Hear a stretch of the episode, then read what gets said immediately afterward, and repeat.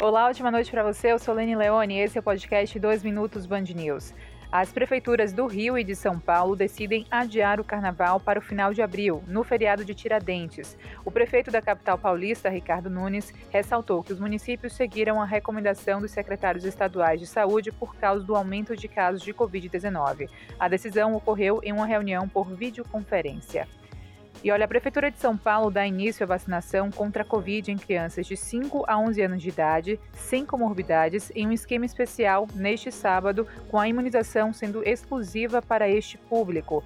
Estarão abertas mais de 400 UBSs e 80 assistências médicas ambulatoriais. Unidades disponíveis podem ser consultadas na página Vacina Sampa. As crianças devem estar acompanhadas dos pais ou responsáveis no ato da vacinação.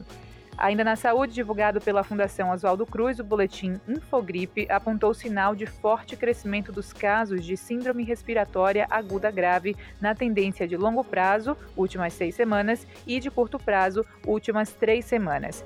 Em 22 unidades da federação, houve pelo menos uma macro-região de saúde com nível de casos semanais de SARS-CoV classificado como muito alto ou extremamente alto, englobando 73 das 118 macro-regiões de saúde do país o corpo da cantora Elza Soares foi enterrado na tarde desta sexta-feira no cemitério de Sulacap, no zona oeste do Rio de Janeiro. Enquanto o caixão era levado até o local do enterro, violinistas e ritmistas da Mocidade Independente de Padre Miguel, a escola de samba do coração de Elza, tocaram Não Deixe o Samba Morrer, Secretário de Estado americano diz que o presidente Joe Biden está totalmente preparado para se reunir com o presidente russo Vladimir Putin. Possível encontro seria mais uma tentativa de diminuir as tensões na Ucrânia.